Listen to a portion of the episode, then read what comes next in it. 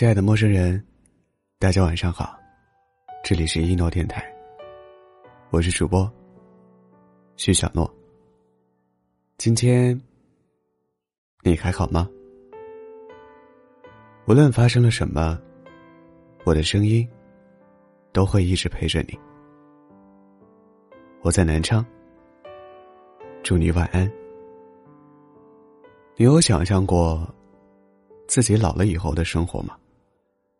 我常在和朋友们侃大山的时候说，老了以后要做全村最帅的老爷爷，八十岁的时候要拿着前半辈子当社畜攒下来的钱去周游世界。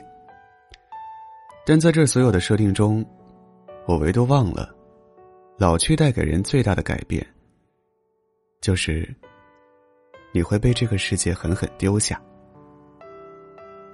国家统计局曾经发布过一组数据。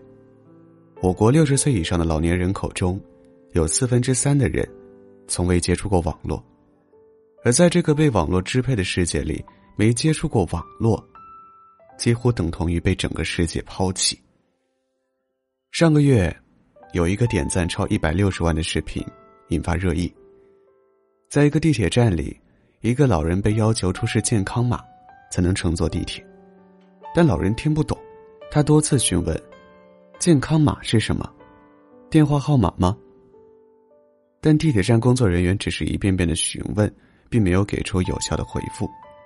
最后，老人发怒了，生气的说：“我没有这个东西，你们没有给我。”后来，双方僵持不下，工作人员选择报警，让警察来解决这个问题。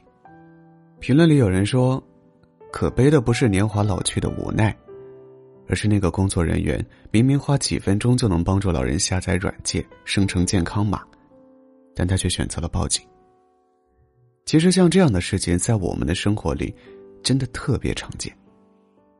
不只是陌生人，有时候连作为亲人的我们也会忽略掉，老年人和当代社会之间，其实横着一堵看不见却厚重无比的墙。七月份的时候。我陪姥姥去了一趟医院，因为疫情，医院会要求所有进入的人出示健康码。这对用惯了智能机的我们来讲，是再容易不过的事情，所以，我们甚至没有一个人想到，姥姥的老人机根本就没有微信、支付宝，更没办法生成健康码。他在医院门口被拦下，性子急的姥姥一手拿着身份证，一手挥着自己的胳膊。跟门口的检查人员争执，一遍一遍的跟人家说：“你们量我体温，看看我身份证，这都不行吗？”后来，我只用几分钟，就帮他重新弄好了健康码。姥姥又各种闷头在网上挂号、排队、扫码付钱。整个过程中，姥姥都像是跟我们处在两个世界一样，瞪着他已经没有什么光泽的眼睛，小声嘟囔着：“我看不懂。”一个也看不懂，那一刻，我才真的感觉到难过。我们这代年轻人，在网络的环境里长大，我们享受着足不出户就对千里之外的世界了如指掌的快感，我们动动手指就能叫到外卖，躺在被窝里就能在线上预约几乎一切的东西。于是，我们便以为这个就是世界，以为全世界的人都和我们一样，却往往忽略了。世界跑着向前的时候，总有一些人，因为跑不动，被落在后面，被越拉越远，远到我们不刻意回头的话，甚至听不到他们求助的声音。我前一阵去长沙旅行的时候，在步行街遇见一位卖草鞋、卖蒲扇的老爷爷，他说他一个人生活，没有子女，靠卖点手工品赚个生活费。我们大家听了都很感动，想购买他的手工品，来给他一些帮助。但是，当我们纷纷拿出手机打算付钱的时候，才发现，老人根本没有收款二维码。更令人难过的是，在人挤人的步行街上，我问了一圈，也没接到现金。我们经常在一些励志类鸡汤文章里看到，不努力追上时代的脚步，被淘汰是应该的。人就是要活到老学到老。可人生不是口号，不是举起胳膊喊两句热血沸腾的话，困难就会自动消失。就算你拼尽全力，人还是会长大，会变老，会被生活里数不尽的难题一次次撞得头破血流。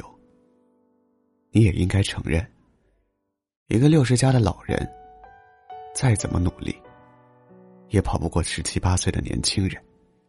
但走得慢的人，就要被理所应当的抛弃吗？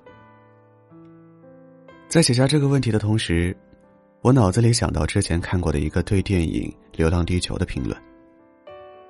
看了那么多末日题材的电影，别的国家都是选择丢掉地球，去别的星球寻找新的生存地。只有中国人，即便在末日来临时，仍然选择带上地球一起走。这是深种在中华文化里的情怀，是我们这个民族与生俱来的温柔。现在，我们没有遇见末日，我们只是在与时间赛跑的过程中出现了一点点排异反应而已。又怎么能为了向前跑，而抛弃那些走得慢的人呢？其实想想，那种因为与身边环境格格不入而产生的慌乱和无助感。我们每个人都曾经经历过。学生时代，被分到新的班级，却不知道怎么融入集体的时候，你是不是也渴望有个人走过来拉你一把，跟你说：“我想跟你做朋友。”刚入职场，对行业规则一窍不通，处处碰壁犯错，胆战心惊的每一个时刻，你是不是也希望有一个人拍拍你的肩膀，对你说：“没关系，慢慢来。”其实，现在的网络时代对于很多老人来讲，也是一个完全陌生的环境。那种无措和无奈，在“年老”二字的加持下，会变得更沉重。如果你懂这种感受，如果你也曾期待着被人温柔的对待，那不如先让你自己成为这种温柔的起点。世界很急躁，但。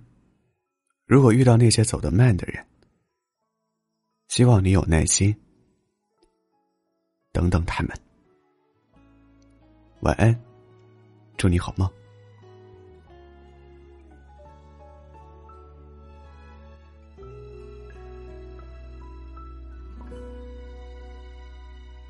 孩子长大总。家没走的是镜子前面摆着你的牙刷，会突然去看有没有留言电话，想念有时会有默契吧。当迷失在黑暗的夜空，会哭着对你们倾诉，不管是否听懂。埋怨过后，总是自责自己再没用。怎么忍心最亲的人痛？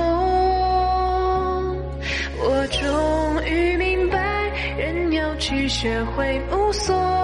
属于孩子世界是天空。当你需要我，渴望着拥抱笑容，再陪。走进了最柔软的梦，我终于明白，有些事不能等。原来简单道理我才懂，怎么才能够真的让陪伴永恒？能不能让时间再等等？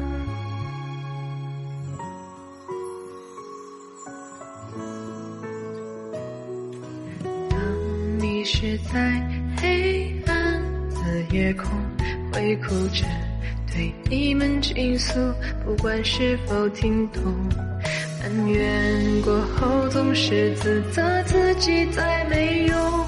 怎么忍心最亲的人痛？